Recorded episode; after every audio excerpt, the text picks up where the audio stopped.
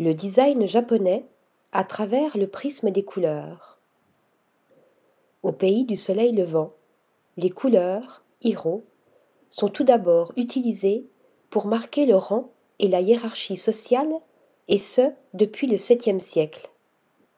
Avec le temps, ces significations chromatiques ont évolué et se sont élargies à plusieurs types d'objets.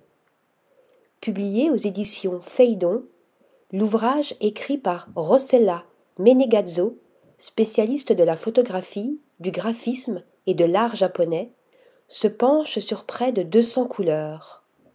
Des couleurs qui viennent habiller des produits et meubles pensés par les plus grands créateurs du Japon, comme Naoto Fukazawa, Reiko Sudo ou encore Issei Miyake. Au programme, des kimonos du XVIe siècle, de précieuses céramiques, mais aussi des pièces du quotidien comme un vélo, un peigne ou encore un ustensile de cuisine. Article rédigé par Lisa Agostini.